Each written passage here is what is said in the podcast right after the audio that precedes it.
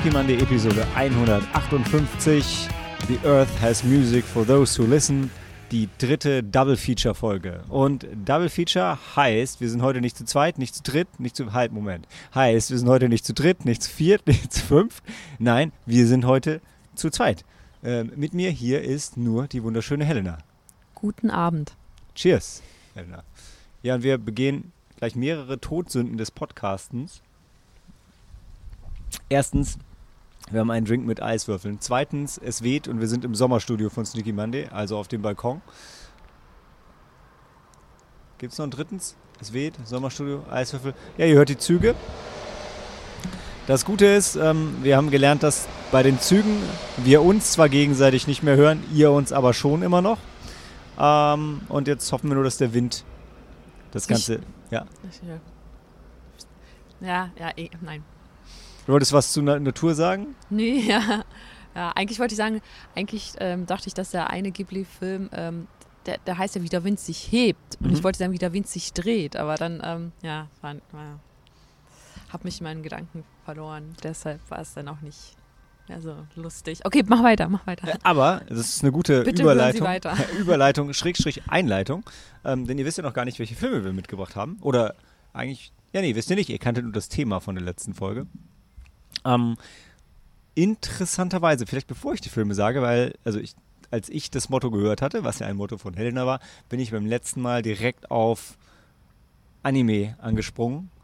Ähm, und ich kann schon mal spoilern, unser beider Filme kommen aus Japan. Aber Helena, magst du noch mal erzählen, wie du auf das Motto gekommen bist?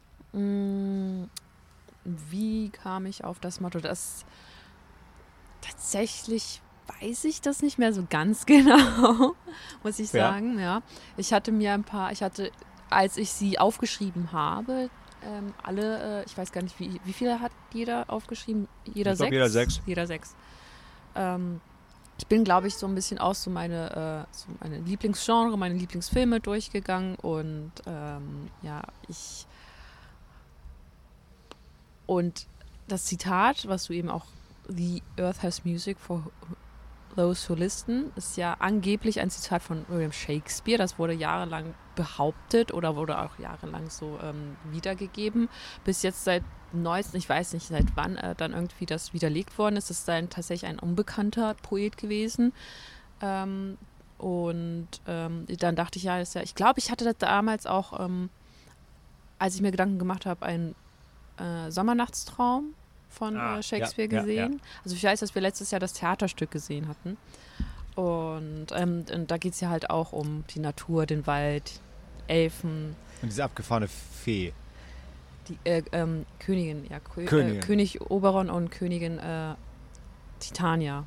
Dazu muss man wissen, äh, alle außer mir kannten das Stück natürlich schon aus der, Schu aus, aus der Schule oder weil sie äh, Bildungsbürger sind. Aber ich bin ungebildet, völlig ohne Vorwissen in das Theaterstück gestompelt und hat mir auch sehr gut gefallen, doch. Ähm, ja, ich glaube, so in etwa kam ich dann darauf. Und ähm, ja, Ich überlege gerade, haben wir letztes Mal, haben wir die Filme am Anfang verraten oder haben wir es als Überraschung gemacht und immer gedacht, und das war der Film? es nicht. Ich sag's euch jetzt einfach, was die zwei Filme sind. Also Helena hat Pompoko mitgebracht und ich habe Godzilla vs. Hedorah mitgebracht. Ha, wer hätte das erwartet? Dass ich den Trash mitbringe und Helena die Trash Pandas. so to say. Aber ja, äh, das sind die zwei Filme, die wir heute dabei haben. Ähm, ja, passend zum Umweltthema sind wir auch, wie gesagt, im Sommerstudio. Und dann würde ich sagen, machen wir noch eine ganz kurze Pause und dann äh, ist der Zug hier durchgefahren und wir steigen ein mit Pompoko. Pom- Ja? Ja. Gut. Bis gleich.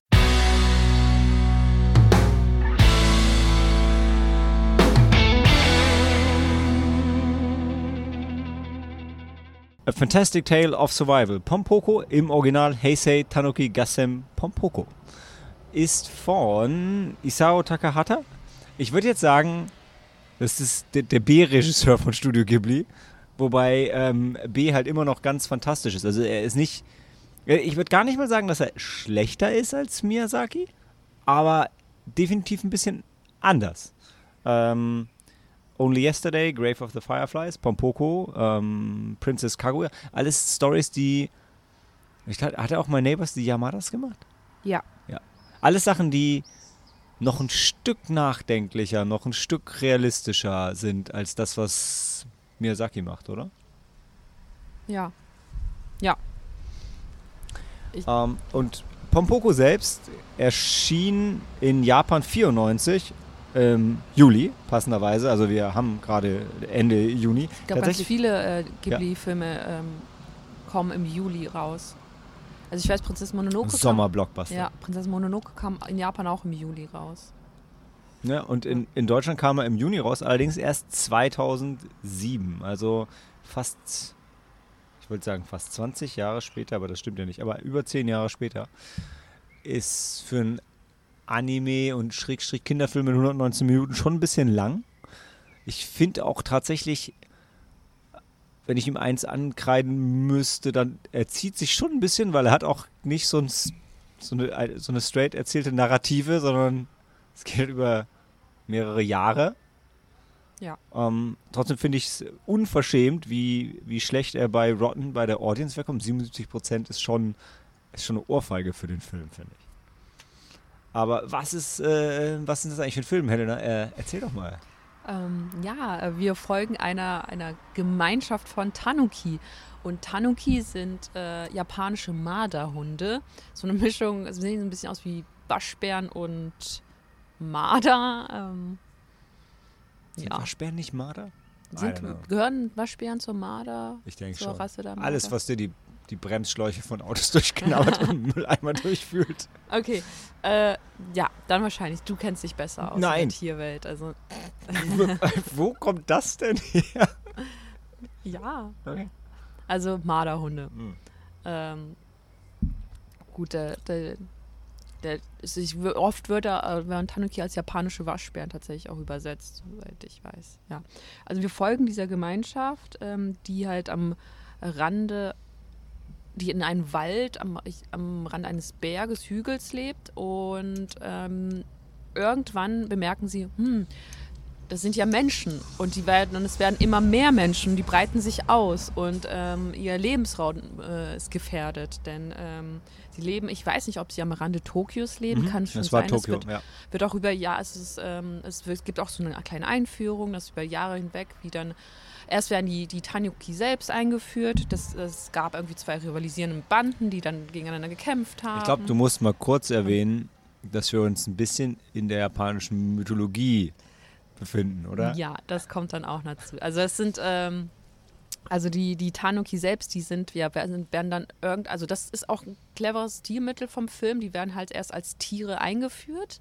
Dann siehst du halt die Landschaft, die Berge, äh, die, äh, die Natur und du siehst halt die Tanuki selbst und dann werden sie so ein bisschen vermenschlicht. Dann bekommen sie so halt halt ähm, dann laufen sie plötzlich auf zwei Beinen und reden miteinander, tragen auch äh, Kleidung und äh, somit werden sie dann zu Hauptsächlich so klassisches. Samurai, also so Edo, aus der Edo-Zeit ist das, Ja. was sie anhaben, ne? Ja, genau. Und vielleicht sollten wir, ja, wie du bereits erwähnt hast, Tanuki sind halt auch so wie Füchse und welche Tiere, also auf jeden Fall in der japanischen Mythologie sehr präsent. Füchse sind in, und Tanuki sind in der japanischen äh, Mythologie und Kulturhistorie sehr präsent und ich weiß Ja, nicht. Hasen auch noch, aber die, die sind dann schon mystischer. Kappa gibt es ja, also der Kappa und Tengu sind ja Fantasiewesen. Ja. Ja. Aber was man sagen muss, ist, Tanuki sind so ein bisschen die Trottel der japanischen My Mythologie. Also ich weiß ja nicht. Also, Es wird so süß im Film. So, ja, die Füchse, die können sich halt richtig gut verwandeln. Ja, und die Tanukis, naja, wenn sie unbedingt wollen, können sie das auch so ein bisschen. Aber die halten es nicht lange durch, weil die werden halt schnell abgelenkt. Und man kann die, man muss sie nicht viel überreden. Also die sind so ein bisschen Gremlin-mäßig. Also die wollen eigentlich nur Spaß haben. Die wollen Menschen nicht, also Füchse sind schon so ein bisschen bösartig, ist vielleicht zu hoch gegriffen, aber schon. Und die Tanuki aber also sind sie auf jeden Fall hinterlistig. hinter, ja, ja, ja, hinterlistig die ist. Füchse und die Tanuki, die, ähm, ja, die lassen sich treiben. Was wir noch vielleicht erwähnen können, also die Tanuki, die halt in ihrer Tanuki-Form, die können sich verwandeln. Und äh, das bedeutet, sie können sich dann in Gegenstände verwandeln. Sprich, dann ein, eine Gießkanne oder ein Regenschirm, aber die, die das perfektionieren, können sich dann auch in Menschen verwandeln. Ähm, die Füchse sind besonders gut darin, ähm, weil Ja. sie so intelligent sind, so, so Und dafür sind Ja. Tanukis krass potent. Mit extrem ausgeprägten primären Geschlechtsmerkmalen. Also die Männer, und auch die, äh, die Frauen. besonders ihre Hodensäcke sind beeindruckend, Ja. Äh, was ja. auch thematisiert wird. Ja. Gut, folgen wir, sind wir noch einmal in, in der Geschichte Ja, selbst. stimmt. Der Geschichte ist äh, gut, die, die Hodensäcke, die spielen dann auch eine tragende Rolle irgendwann äh, Mhm. im wahrsten Sinne des Wortes. Dann, äh, und ähm, ja, die, ähm, also diese Gruppe, oder dieses, dieses kleine Volk der Tanuki da am Rande Tokios, ähm, die ähm, bangen dann irgendwann um ihren ähm, Lebensraum und ähm, dann diese, es gibt zwei rivalisierende Banden, die sich dann äh, vereinen, um halt dann einen Plan zu konzipieren, wie sie die Menschen vom, äh, vom Eindringen in ihren Lebensraum, in ihren heiligen Wald ähm, hindern können. Ähm, ja. Und dann, ähm, dann folgen, dann gibt es halt, äh, wie wie es auch so irgendwie auch ein typisches in der japanischen Kultur, den, den Ältesten, der dann die, äh, die Gemeinschaft zusammenhält. Der, und dann gibt es halt auch eine starke Frauenfigur, ähm, die halt aber keine Schamanin ist, weil sonst ist es ja meistens immer auch äh, in japanischer, in japanischen Geschichten ist es die Frau, die immer die Schamanin, hier aber nicht, wobei sie aber die Lehrmeisterin ist. Sie jetzt, ähm, zeigt den jungen Tanuki, wie man sich verwandeln kann. Und sie ist die Stimme der Vernunft. Immer und immer wieder. Ja, das stimmt. Ja, und dann ähm, kommen sie mit einem Fünfjahresplan Stimmt. Sie daher. sind sehr, sehr, sehr politisch an der Stelle. ähm, Fünfjahresplan, wie sie dann halt äh, nach für den fünf Jahren äh, ihre Heimat dann äh, für sich dann wieder zurückerobert haben. Oder nee, beziehungsweise die Menschen daran gehindert haben, sich halt ihre, ihre Heimat, äh, sie ihrer Heimat zu berauben. Was man doch vielleicht noch sagen sollte, die Menschen, ähm, so wie Menschen halt sind, die merken gar nicht, dass die Tanuki dort leben und breiten sich halt einfach aus, weil es me- immer mehr und mehr werden. Ja, aber das ist halt, das sieht man nur so am Rande.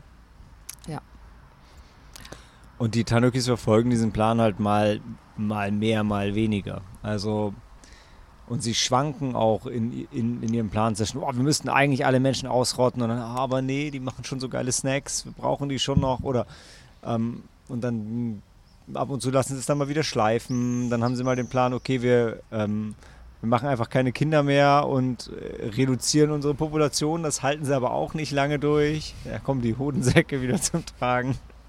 Ist aber, und ist alles sehr süß gemacht, aber hat schon so ein bisschen so, wobei es sich hier mehr durch den ganzen Film zieht, so eine untergehende Sch Sch Schwere, so Mhm. wie Wolfwalker, Mhm. weil dort weiß, naja, also wenn man sich so ein bisschen mit Japan beschäftigt, weiß dann so, so ganz viele Tanukis sind halt nicht mehr da. Mhm. Und der Film ist da auch realistisch. Ja. Und es gibt immer wieder echt Szenen, die unter die Haut gehen. Ja, das stimmt. wo Also, mir gleich wieder die Tränen kommen. ja, vor allem die letzte Szene. Aber ja, wir, wir sehen halt, wie dann die Tanuki, also ihr Ziel ist es ja dann, erst wollen sie die Menschen durch Streiche, also die spielenden Menschen Streiche Ja. und wollen sie halt dann so äh, dann davon abbringen, halt die, die Stadt dann zu vergrößern, indem sie halt dann auf den Baustellen dann ähm, als, als Geister auftauchen und die Menschen dann ähm, Und die finden es einfach nur interessant, spannend, weil so richtig, richtig gruselig sind sie halt für den Moment manchmal. Ja. Ich glaube, was man, was man zu Pompoko auf jeden Fall so ein bisschen als Warnung sagen muss, ist, der Film ist unglaublich japanisch. Ja. Also der schmeißt mit japanischen Mythen um sich ohne Erklärung und das ohne Ende. Japanische Mythen, japanische Geschichte und generell japanische kulturelle Eigenheiten. Ähm, so wie der Tanuki selbst. Ja. Genau, äh, so wie das Bild des Tanuki selbst. Und ähm, da wird man, wenn man sich nicht stark damit beschäftigt, vieles nicht so richtig verstehen oder die Botschaft dahinter, die versteckte Doppeldeutigkeit und so weiter, wird man vielleicht nicht, nicht mitnehmen, weil halt, also die Tanuki gerade in ihren, in ihren Streichen halt viel auf japanische Geistergeschichten und japanische, ich meine, Yokai kennt man mittlerweile auch hier, Mhm. äh, aber auf viele japanische Monster und, und Geister und Sagen anspielen und das, das wird halt nicht erklärt. Also es wird es auch kaputt machen, wenn jemand das erklären würde. Ähm, und genau, die, die Samurai-Anleihen der Tanuki selbst, viele Samurai-Tropes oder Samurai-Film-Tropes sind mit drin.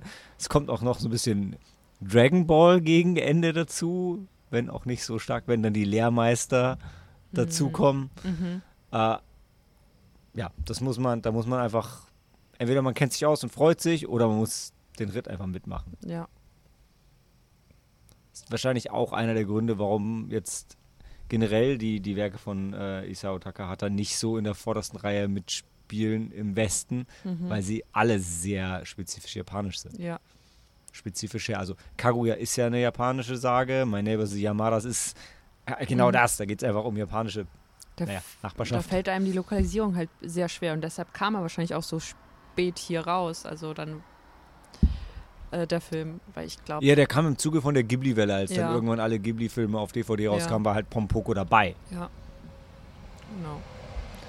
Und er hat halt nicht so ein Narrativ wie ein Tonari no Totoro oder äh, Kikis Delivery Service oder so, sondern es sind halt schon viele Waschbären, deren Rollen und Geschicksale mehr oder weniger gleichberechtigt sind in der Narrative. Ja. Du spielst jetzt darauf an, dass es halt so, dass es viele Figuren Ja, sind. und es ist halt ein? Ensemble-Cast Okay. Ja. und nicht eine Familie, die sind ja schon so mehr oder weniger erwachsen.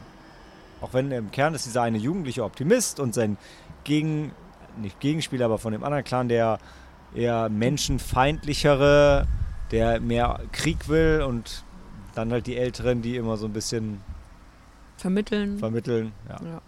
ja.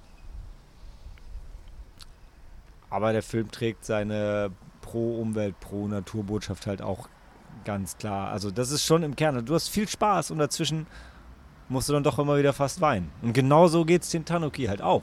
Die machen Mhm. halt nur Quatsch und betrinken sich und feiern und dann, dann sterben halt wieder welche. Ja. Und dann, dann, dann kämpfen sie wieder oder dann gehen sie dann vor.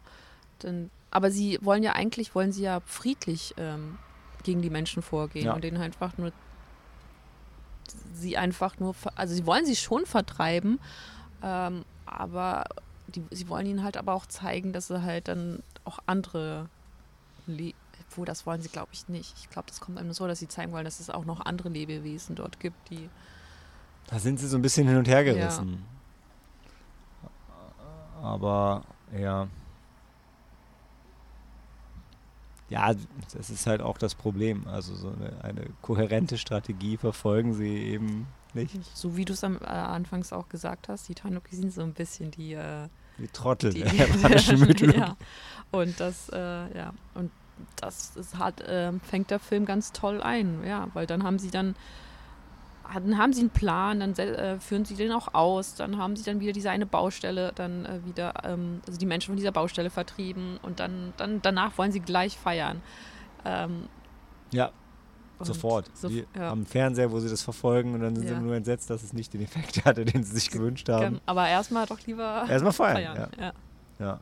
Und ich spare mir mal die Spoilerwarnung, weil es wieder, weil, weil wenn ich es explizit ausführe, muss ich eh gleich wieder heulen. Aber das, das Ende diesmal, du hast es vorhin schon angesprochen, da wird halt die vierte Wand durchbrochen. Ja. Boah, du wirst so vorgeführt. Ähm, es ist der Wahnsinn. Also ich Mhm. habe, es ist gar nicht schlimm eigentlich, aber ich habe Rotz zum Wasser geheult und mir kommen sofort wieder die Tränen, wenn ich nur dran denke, weil das so unschuldig und deshalb so ergreifend ist. Also Mhm. ja. Ja.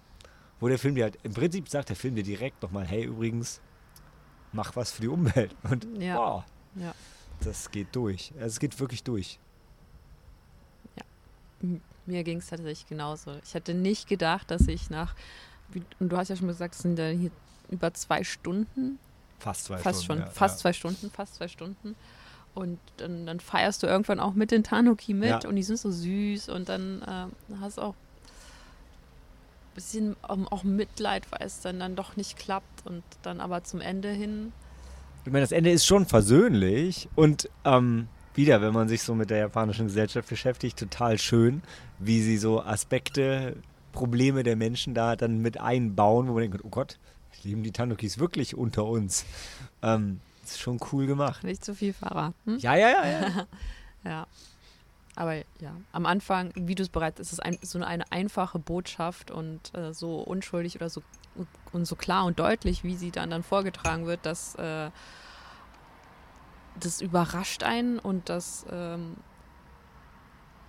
ja, das reißt einen doch äh, vom fällt mir das Sprichwort nicht ein. Ich finde, es ist so ein Ding, was dir, ja, äh, es zieht dir wirklich den Teppich oder den Boden, Boden oder den Füßen, Füßen weg. weg, Also ja. das, das ist, weil du es nicht kommen siehst und dann sitzt du da und weinst. Nee, also von daher, ich würde sagen, ähm, ganz klar das Thema getroffen und das Ziel der Umweltbotschaft erfüllt. Also ich meine, du hast das Thema getroffen. ähm, nee, tolles Ding, schön den mal wieder zu sehen. Du hast ihn zum ersten Mal gesehen, ne? Ich habe ihn tatsächlich zum ersten Mal gesehen, weil er auch, auch so spät nach Deutschland kam. Und ähm, dann ähm, hatte ich halt auch, naja, Takahata Isao hat halt so nicht so die, nicht diese, diese märchenhaften Erzählungen. Wobei die Kaguya? habe ich auch nicht gesehen. Okay. Nein, aber, aber ähm, Grave of the Flyer, Fireflies habe ich gesehen. Ja, schlimm. Der ist schlimm. Und ähm, Also irgendwie hatte schlimm ich- gut, ne? Ja, irgendwie hatte ich so für mich so abgespeichert, er ist so der, der Mann für die ernsten Themen. Aber nicht, Mhm. dass er- Mi- Miyazaki ja auch nicht, nicht ernste Nee, Themen nee, aber- verarbeitet. Aber, bei ihm ist es halt so ein, die, wie er das dann rüberbringt, ist so, so herzerwärmend und so, ähm, weiß nicht, so schön. Und, und Takahata Isao ist halt, macht das so, so sehr, Der gibt dir schon die Härte mit. ja. In einem unschuldigen Gewand. Ja. Extrem. Ja. Und Das ist auch, das ist auch eine Kunst, also. Ja. Und ähm, ja. Und ich glaube, weil ich auch das, ähm, ich habe auch mal die Bilder gesehen und ich glaube, das hat mich auch nie so angesprochen. Das ist mich halt wieder total. Also es gibt, Ja. ähm, also es, Konami hatte damals Parodius, so, ein- so ein Shoot'em Up gemacht. Der Stil ist ganz ähnlich, auch viel mit, mit Mythen und viel bunt und Mhm. knallig und so abgefahren. Und dann gab es von, von JVC gab es auch einen Jump, Jump and Run und Shoot'em Up. Ich habe leider gerade den Namen vergessen, mit so einer kleinen Hexe auf einem kleinen Drachen und so. Also äh, in Videospielen gab es diesen Stil auch öfter und ich fand den schon immer ganz toll. Also weil es halt ultra japanisch ist. Aber das wusste ich zum Beispiel nicht, dass es so ultra japanisch ist. Auch das, ähm, ja, ich wusste, die Tanuki, ja, das ist so eine typische japanische ähm, Figuren aus der Mhm. Jap also äh, Figuren aus der japanischen äh, Mythologie. Ähm, aber irgendwie hatte mich das nie so angesprochen wie auch zum Beispiel Poco Rosso hatte mich auch nie so. Wo so, das ja noch äh, wieder, ja, wie der Wind sich hebt, ist ja eher wieder in der, in der Weltkriegs... ja, ja, drin. das, ja, das stimmt. Eher, so- also mich, äh, ich war eher dann sehr offen für, ja genau, für, für diese fantastischen Parallelwelten, wie, ähm, wobei Mononoke ist ja eigentlich auch ein Historienfilm, wenn man es so sieht. Ähm, aber da wusste ich halt, aber das, der ist ja auch super japanisch, Mononoke. So wie Sento Chihiro auch. Schnitt, ja, ist auch sehr japanisch. Ja. Ja. Aber gut, der, da, da hatte man damals ja viel gesehen durch den Oscar-Ritt, der dann losging. Ja. ne? Ja, Ich hatte ihn damals gesehen, also wirklich, das muss, also nicht, vielleicht nicht direkt 2007, aber auf jeden Fall in diesem Ghibli ähm, DVD-Release-Ding ähm, hatte ich ihn damals dann, ich hab immer mit, immer wenn ich mich mit Jörn getroffen habe, so in den Semesterferien, haben wir immer einen, einen neuen, den nächsten Ghibli-Film geguckt, Mhm. um das dann irgendwie über, über ein paar Jahre hinweg aufzuarbeiten. Und als dann Pompoko draußen war, haben wir halt Pompoko geschaut. Das war, stand nicht zur Diskussion hier und fand Mhm. ihn damals schon toll. Jetzt für euch alle, die meisten werden es wissen, auf Netflix kann man alle Ghibli-Filme streamen. So auch Pompoko. Ansonsten gibt es auch eine, eine schicke Blu-ray. Ich glaube, auf UHD sind die ganzen Sachen noch nicht draußen. Aber ähm, der ist jetzt auch nicht von der größten grafischen Finesse. Der, also in, ähm, im Stream auf Netflix oder auf Blu-ray kommt der schon gut genug rüber. Ich habe, glaube ich, immer noch. Nee, ich habe. Uh, ich müsste die DVD noch haben, ja. Ja, absolut sehenswert. Vielleicht Ja. nicht die erste Riege von Ghibli, aber trotzdem sehr, sehr gut. Ja, also äh, ich würde sagen, ich habe äh, Sento Chihiro, schon, schon ewig her, dass ich den gesehen habe, aber ich fand den auch nie so Ich gut, auch nicht. Ich obwohl er auch nicht. so japanisch ist. Ja, aber es ist halt Und irgendwo, da sind halt, da ist halt Nausicaa, Mononoke, Totoro, Kiki, Ja. Also die stehen für mich halt da oben und dann, dann kommt so der, der, der große zweite Platz. Ja. Habe ich von meinen Liebsten vergessen? Ich glaube nicht. Ich denke, das sind sie. Einer meiner Liebsten ist auch noch äh, Laputa. Ja, ich da, ja, finde ich auch sehr, sehr gut. Ich weiß gar nicht. Ich glaube, der gefällt dir dann besser, weil er, weil der halt sehr stark dieser Indiana Jones Ja, Abenteuerfilm genau, ja. ist, ne? Ja. Klar. Das stimmt. Aber du bist nicht die Einzige, also viele lieben den ja sehr. Ah, Ich ärgere mich ein bisschen. Ich wollte eigentlich immer. Also hier in, in diesem Blumenbeet hier ist ein, ein, ein Ohm aus Nausicaa völlig überwachsen. Da war eigentlich immer ein Gundam, äh, nee, ein Saku, also die äh, anderen Roboter, der ist, ist beim Wind ist irgendwie die Hälfte vom Kopf weggeflogen ist. Der Punkt, worauf ich auf den ich hinaus will, ist, es gibt in den, in den Ghibli-Stores in Japan von Lapta den, den Kopf von dem Roboter auch als Blumentopf.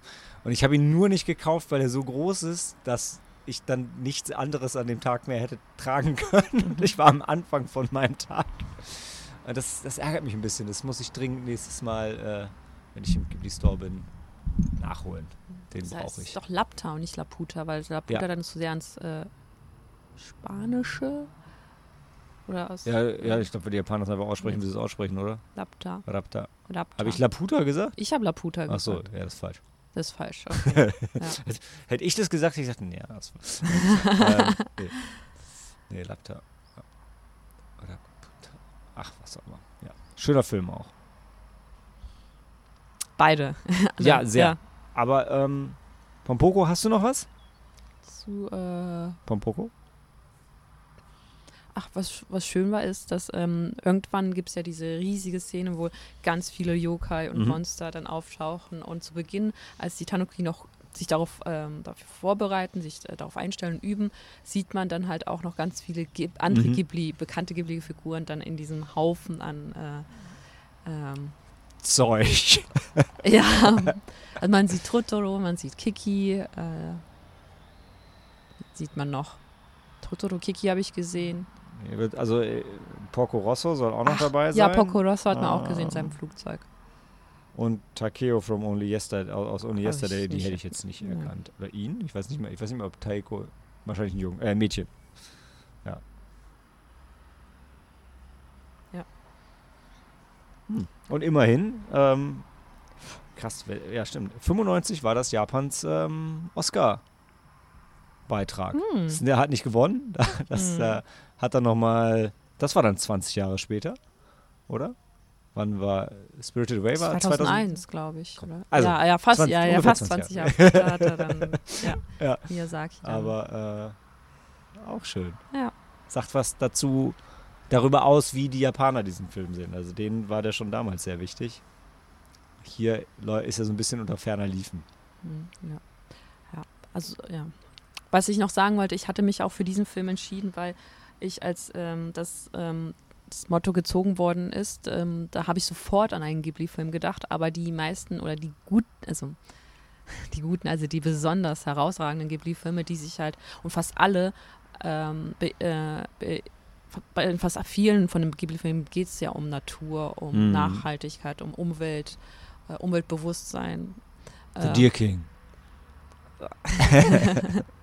Nein, und ähm, deshalb dachte ich, okay, jetzt, jetzt, können, jetzt möchte ich doch keinen Ghibli-Film nehmen, aber habe mich dann, nachdem ich dann keinen passenden, keine passende Shakespeare-Verfilmung gefunden habe, dachte ich ja, dann äh, bleibe ich doch meinem ersten Gedanken, Impuls. Impuls, äh, treu. Und äh, Ein bisschen habe ich es ja auch kaputt gemacht, als ich letztes Mal gedacht habe, naja, Nausicaa und, ähm, und Mononoke drängen sich ja förmlich auf. Damit habe ich es mir aber auch abgeschossen, weil das waren auch meine Gedanken. Ja. ja. Ja, die, die bringen halt auch einfach. Also ich meine, wenn du irgendwas mit Natur hörst und jemals Mononoke Hime gesehen hast und irgendwie nicht an diesen Moment denkst, wo, wo sie den, den, den Waldgott treffen und er so unschuldig in die Kamera blickt. Also das, das ist ja auch ikonisch wie nicht sonst was. Das haben sie ja sogar in Schneewittchen nochmal äh, gestohlen. Das musst du jetzt nochmal spezifizieren. Welchem Schneewittchen-Film? Snow White and the Huntsman. Da Aha. gibt's, da gibt es eins zu eins die gleiche Szene. Also bis zu dem Punkt. Mhm. tu doch nicht so, als hättest du dich äh, hättest du nur auf Chris Hemsworth geguckt die ganze Zeit. War er schon im ersten Teil dabei? Ja, klar. Ja, wow. Snow White and the Huntsman. It's in the title.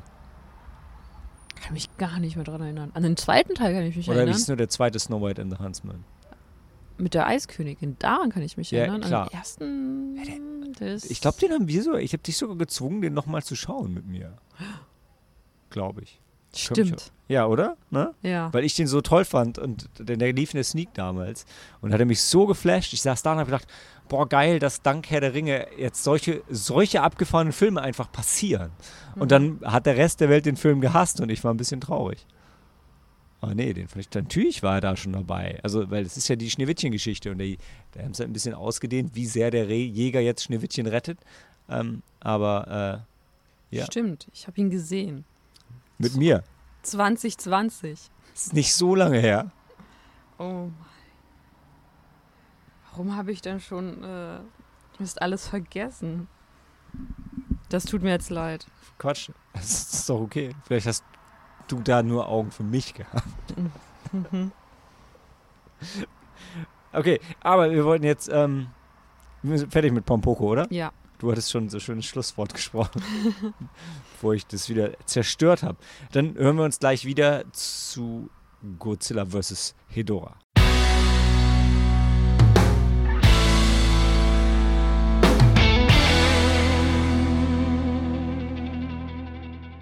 Creature of slime and sludge, spawned by pollutions, poison, threatens to destroy the earth.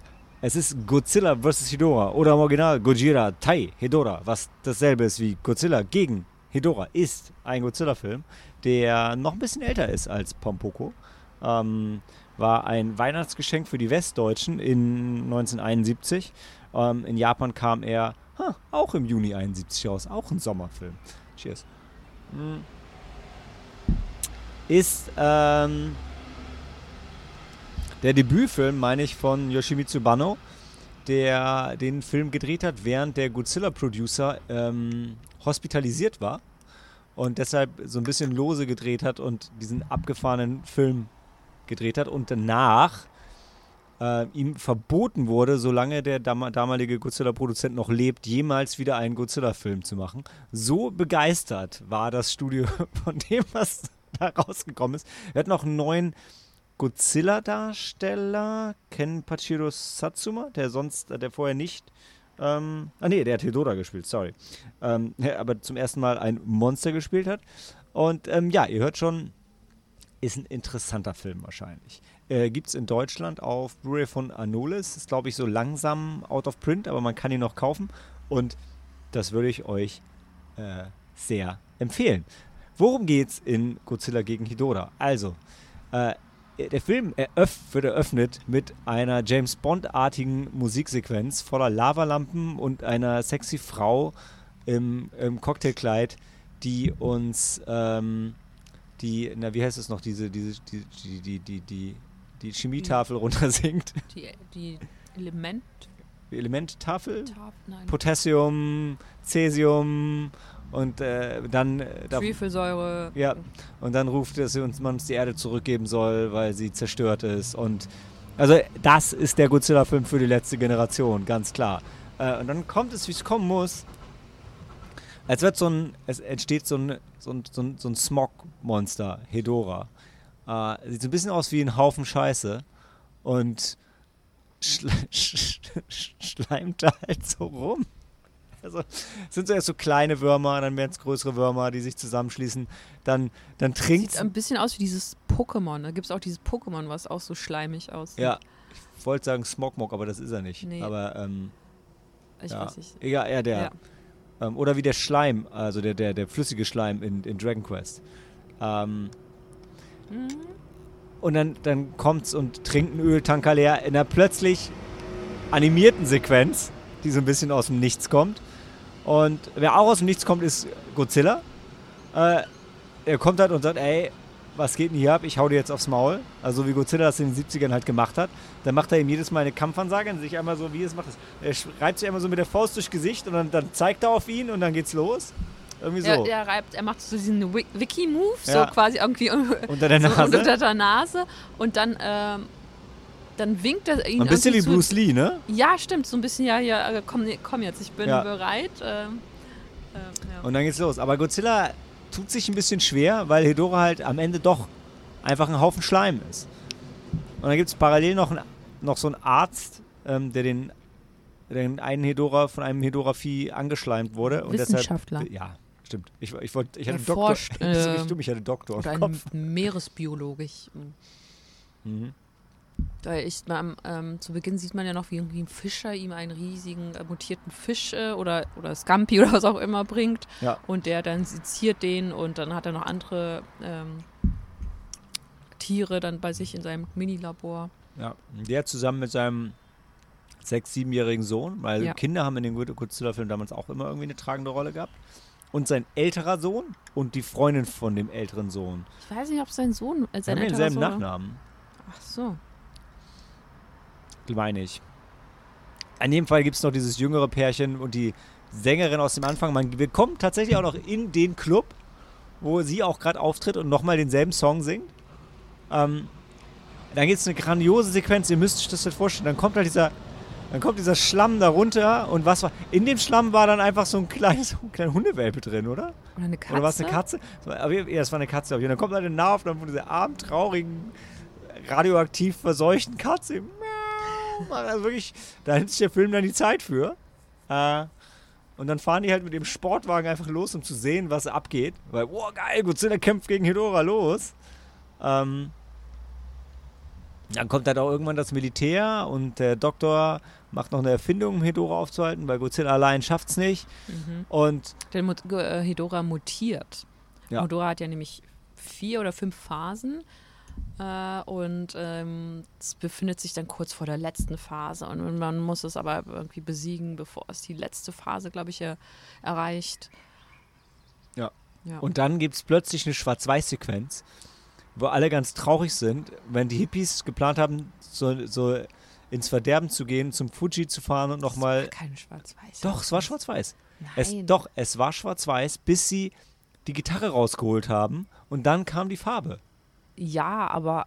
Ach so, ja. Ich dachte einfach, das ist, nur, das ist einfach Nacht. Dachte ich aber, nee, es war wirklich keine Farbe da, bis sie dann die ganzen Hippies sich versammelt haben und dann haben sie, war alles so traurig und weil wir bald den Weltuntergang haben und dann haben sie einen Kreis gemacht und irgendwo, wo sie Gitarre gespielt haben, kam die Farbe wieder.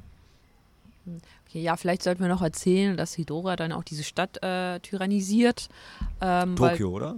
Ist Tokio? Wahrscheinlich ist es Tokio. Weil irgendwann hat es ja dann irgendeine Phase erreicht und fliegt dann immer so über, über die Stadt. Stimmt, da sterben die Leute, die werden einfach zu Skeletten. Manche sterben, Ja. dann sondert es aber auch äh, so ein Gas ab Mhm. und dann ähm, ähm, fallen die Menschen um oder werden ohnmächtig oder sind dann irgendwie vergiftet. Oder davon. sind krass tot. Oder sind, äh, sind, ja. ja. Ich weiß nicht, ob das passiert, wenn es äh, diesen, dieses Gas Was ist absondert. das Gas? Nicht den Schleim. Ja, der Schleim, doch. Also, da war auch, da war auch, da waren noch diese, haben die Typen gerade, da waren noch so ein paar Typen, die haben gerade irgendwie, ähm, hier, Dings gespielt, Mahjong oder so. Und dann wurde das Haus einfach vom Schleim weggeblasen. Und sind alle gestorben. Ja, auf jeden Fall wird äh, Hedora immer größer und größer, Mhm. da es ähm, die Menschen halt die Umwelt verschmutzen mit Ja. den Abgasen. Äh, hauptsächlich sind es dann Abgase, diese riesigen ähm, den ja, Öltanker. Fabriken. Und den Öltanker, genau.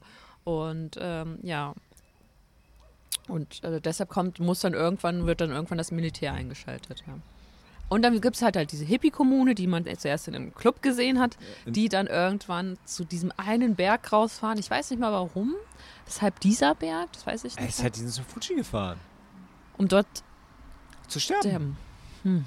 Und nochmal ein Festival zu feiern, weil sie nicht traurig ins Verderben gehen wollen. Für die war halt klar, es ist vorbei. Es gab doch noch diese Montage mit so schreienden Kindern und Hedora und Godzilla. Wirklich so, auf einmal wird das ganze Bild geteilt in 50 Einzelaufnahmen. Teilweise Stock-Footage, teilweise Szenen aus dem Film, teilweise Verderben und teilweise Blümchen. Da war schon alles dabei. Mhm. Also ja, und zwischendurch wird ja auch Und immer, immer wieder das schreiende Kind.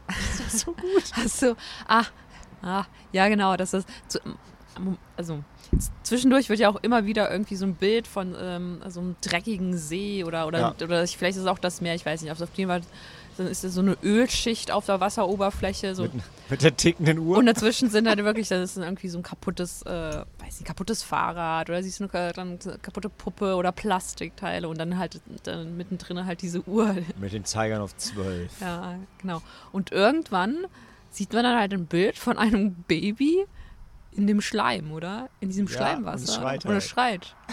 Das ist echt so grausam.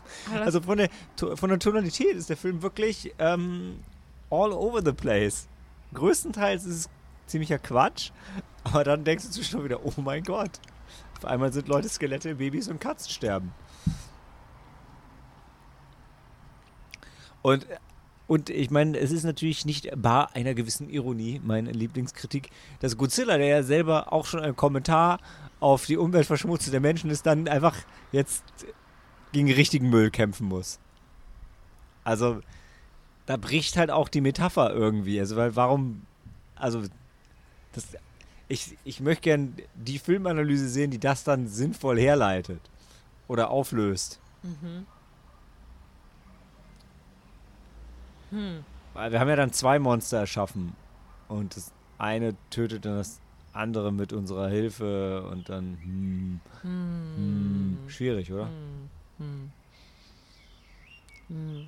Hm. Aber, aber Godzilla wird ja schon als, als Heldenfigur eingeführt. Also ich, sogar der kleine so Junge war das, so war das halt in dieser Zeit und das Ja. ist, aber das ist halt irgendwie die Ironie, dass Godzilla ursprünglich geschaffen wurde. Er war ja auch der Böse eigentlich oder ist er jetzt ja auch wieder, aber ursprünglich war er der Böse, erschaffen durch die Atomexperimente und die Atombomben und so weiter. Und jetzt irgendwie 20 Jahre später hat man das ver vergessen und Godzilla ist der Gute. Und jetzt kommt halt das, das neue Müllmonster. Ist schon, ja, also schon, schon cool. schon cool. Ja, ich meine, also im Prinzip ähm, ist es ja eigentlich dann wie bei äh, Pacific Rim oder Neon Genesis Evangelion. Bei, bei Pacific Rim, also äh, bei Pacific Rim ist es ja so, ja, das war halt alles voll schlimm und dann haben wir aber gelernt, wie wir gegen die Kaiju kämpfen und dann war das halt cool, dann hat das Spaß gemacht, dann lief das eine Zeit lang richtig gut. Und Evangelion ist ja sogar noch schlimmer, da, da nehmen sie ja quasi auch die Engel und bauen da draus die Evas, mit denen sie dann wieder gegen die äh, äh, Engel kämpfen. Also ja, im Prinzip, auch wenn Godzilla natürlich seinen eigenen Willen hat, aber im Prinzip das Gleiche. Vielleicht will es auch einfach, will Godzilla einfach sein, sein, sein äh, Revier markieren.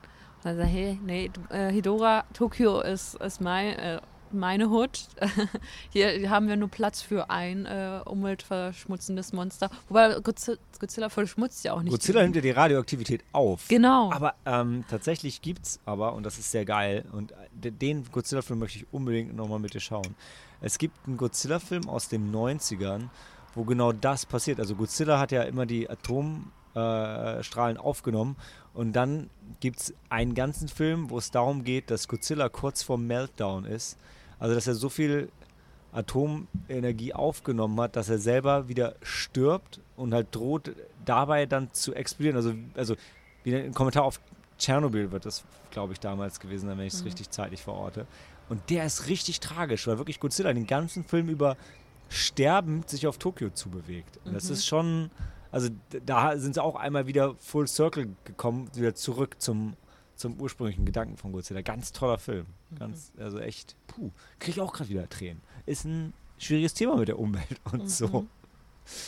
Ähm, ja, also wobei jetzt diese die Umweltbotschaft in Godzilla gegen Hedorah schon in, also gerade die also die animierten Sequenzen sind wirklich der Knaller, die auch so richtig wie so ich musste an das Star Wars Holiday Special denken oder Mhm. halt an so alte französische Kunstzeichentrickfilme, ne, weil Ja. das ist so ein ganz eigener Stil und auch nicht so ganz lippenbildsynchron synchronisiert mhm. mit großen Sprechblasen. Ja, aber- sehen auch ein bisschen aus wie so Bleistift-Skizzen zum Mhm. Teil. Also, ähm, ja. Ist schon sehr eigen, wie der ganze Film auch. Aber ich fand ihn dann am Ende, ich fand ihn schon gut. Also alle die Hippie-Szene, wo es dann schwarz-weiß ist, dann kommt die Farbe, wenn sie singen. Das ist schon großer Quatsch, aber auch großer Spaß. Und ein bisschen nachdenken kann man auch, weil es gibt auch, also die Botschaft wird auch sehr deutlich ausgesprochen. Aber ich habe eben noch, äh, es sollte eine Fortsetzung geben in, in Afrika. äh, hätte das gespielt. Aber wie gesagt, da ähm, Yoshimitsu Banno dann äh, zeitlebens Gebannt. gebannt war, ist auch das nicht passiert. Ähm, ja, ist einer der obskureren Godzilla-Filme, den man sich aber durchaus geben kann. Ah ja, und im Finale fliegt Godzilla. Das so, hat auch für viel äh, Erheiterung gesorgt bei uns. Stimmt, ja. Einfach so, ohne dass es, äh, dass er irgendwie halt nicht speit, aber er hat halt immer diesen, diesen Strahl, den er dann immer. Mit seinem Atomfeuer treibt er sich an. Wirklich? Ja. Ja, er spuckt in die andere Richtung, er fliegt ja rückwärts. ja das, ich kann mich noch erinnern, dass er den Schwanz zwischen die Beine geklemmt hat Ja, und dann und losfliegt. auf einmal hebt er halt ab, ja. ja. Den Move, den Move gab es dann auch noch in anderen Godzilla-Filmen, aber der hier hat es erfunden. Und es gab auch eine alternative Sequenz, wo er nicht fliegt. Aber dann haben sie gesagt, nee, wir brauchen da was Lustiges, weil der Film von der Botschaft her so schwer ist. Ähm, Zu viele schreiende Kinder, Ja. die äh, im, im dreckigen. zu oft wiederholt. Das ist ein schreiende Kind tatsächlich. Ja. Nee, also ich sag mal so, wenn ihr, wenn ihr schon, also es wäre jetzt nicht der erste Godzilla-Film, den ich euch empfehlen würde, aber wenn ihr so aus jeder Ära irgendwie schon einen habt, dann, dann kann man, also in der zweiten Reihe der Godzilla-Filme ist der schon relativ weit vorne, finde ich. Es gibt ein bisschen wenig Godzilla Militär-Action. Also die haben gefühlt, da haben die vier Panzer. Da merkt man halt doch irgendwie, der hatte, wir hatten eben geschaut, der hat ein Budget von 250.000 US-Dollar gehabt. Ähm, das war für die Zeit okay, aber das war schon so die Phase, wo die Dinger am Fließband produziert wurden und ich glaube auch da war das jetzt nicht einer der größeren. Also da sind weder richtig gute Miniatureffekte drin, noch richtig coole Monsterkämpfe. Das ist nicht so viel. Aber dafür hast du die abgefahrene Story, die Animationssequenzen und halt das, das Lied. Das Lied. Ja, das, Aber- das Titellied, das ist. Äh, Es wird auch dreimal Ja, aufgespielt. Ja. Ne? und sie zählt dann einfach wirklich einfach nur diese, diese Elemente. Elemente auf. Also die, die, die schädlichen, also tatsächlich. Ja. Heißt ja nicht irgendwie dann Sauerstoff oder so. Nee, das ist immer dann Schwefelsäure. Aber es ist schon, also. äh, Sie singt es natürlich auf Japanisch. Ja. Wenn man dann bei den Untertiteln so, Moment, Moment, was? äh, nee, aber kann man, kann man gut machen. Gut. Damit Ja. würde ich die. Ja, Wolltest du noch was? Ja, nee, ich, ich, ich habe nur wieder das, äh, das, das, das Lied im Kopf. Und dann singt sie ja wirklich tatsächlich, jetzt ist es vorbei und es ist irgendwie, irgendwie wirklich jetzt das. Es gibt Es Geiste, gib uns unsere Zukunft zurück, zurück, gib uns die genau. Erde zurück. Ja. Ich habe wirklich, ich, also ich, ich fieber ja schon teilweise mit der letzten, also mit den Zielen der letzten Generation mit und ich habe wirklich gedacht, ey, die müssen diesen Film doch eigentlich jedes Mal vom Kleben einmal Godzilla gegen Hedora. Also das fände ich schon, Ja. ja. Gut. Soll, soll, soll ich noch soll ich noch was zum Design von Hedora sagen? Mein Lieblingsbandpack, den ich vorhin ausgegraben habe? Oder soll ich mir den verkneifen? Ja, du hast ja schon erzählt, dass es ein Schleimmonster ist. Uh, Viel okay. Schleim. Okay, äh, Sehr Die- glitschig, die Vorlage nehme ich. schlüpfrig. Ja, die Vorlage nehme ich. Okay, ich nehme Ja, ich kann es mir noch nicht verkneifen. Also, die. Also ja, hey, ist nur fair. Wir haben vorhin über die Tanuki und ihre Oh. extrem großen Hodensäcke gesprochen. Ja. Also, Also, die Augen von Hedora sind der weiblichen Vagina nachempfunden, weil der Regisseur, und das macht ihn jetzt nicht unbedingt sympathisch, dass ich gedacht hat, dadurch sehen die besonders abstoßend aus. Ha. So. Ansonsten hatte der Mann ganz gute Ansichten, fand ich. Das würde ich jetzt vielleicht so nicht unterschreiben. Auch wenn Hedora wirklich nicht besonders ansprechend aussieht. Ähm, aber auf die Augen habe ich jetzt auch nicht geachtet. Nee, aber Augen sind ja krass so ein Ding. Also äh, irgendwie der Godzilla verliert ja sein eines Auge, der äh, Wissenschaftler, Der verliert sein Wissenschaftler. eines Auge, Hedora verliert dann ein Auge. Ja. Also auf einem Auge blind sein. Ich will jetzt die Metapher nicht auf den Umweltschutz ausweiten, unbedingt. äh, Ist ein bisschen on the nose oder on the eye, aber ähm, das ist schon, ähm, schon so ein Ding. Mhm. Und ich habe auch gerade nochmal aus dem Augenwinkel ha, gesehen, das Budget ist tatsächlich die Hälfte von dem, was man normalerweise damals für einen Godzilla-Film ausgegeben hätte. Deshalb das Militär vier statt acht Panzer. ähm, nee, aber also das merkt man schon, dass es ein bisschen billiger war. Aber das war halt der Godzilla-Film, den man in 71 gekriegt hat. Mhm. Gut genug. Gute, ja, gute Botschaft. Gute Botschaft. Wichtige. Will ich die auch heute noch aktuell. Die sagt, die Uhr schlägt zwölf. Ja. Das ist wirklich, also es ist so schön plakativ an manchen Stellen. Ja. Ja, gebt dem Film eine Chance, wenn ihr ihn sehen könnt. Wie gesagt, Anolis, Blu-ray, kann man machen. Und jetzt machen wir eine kurze Pause und danach äh, geben wir das Thema für das nächste Double Feature vor.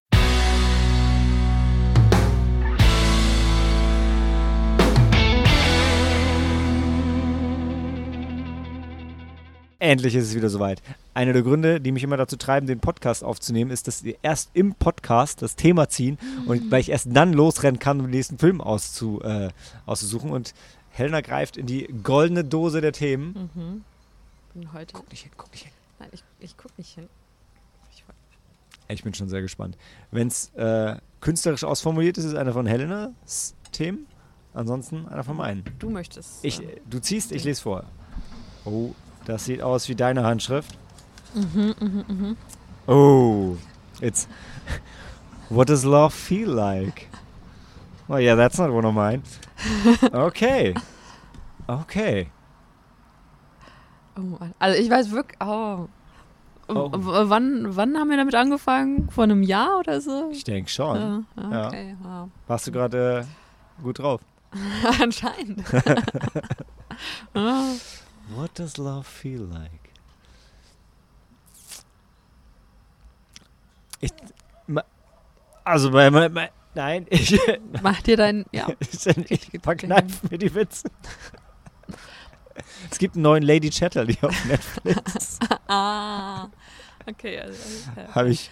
Ich mir dachte, ich, muss jetzt tatsächlich an die Szene aus Pompoko denken, wie dann der Frühling kam. Ah, es ist wirklich so süß. Der zweite Frühling, der, in dem sie sich nicht mehr beherrschen konnten. Oder der, wo sie. Äh, der zweite, dritte, ich weiß nicht, der Okay. generell. Der Frühling kam oft in Pompoko. Jetzt bin ich bei. Ähm, jetzt bin ich bei James Bond. Ähm, Christmas comes twice. Ja, okay. Äh, okay, ja, well, what does love feel like? Kommt das, äh, das nächste Mal und danach kommt bestimmt auch wieder, wieder was Trashiges von mir. So was Einfaches. So wie Space. In Space. Ich, äh, ja. Aber ansonsten, für uns und für euch, äh, Handy aus und Film ab.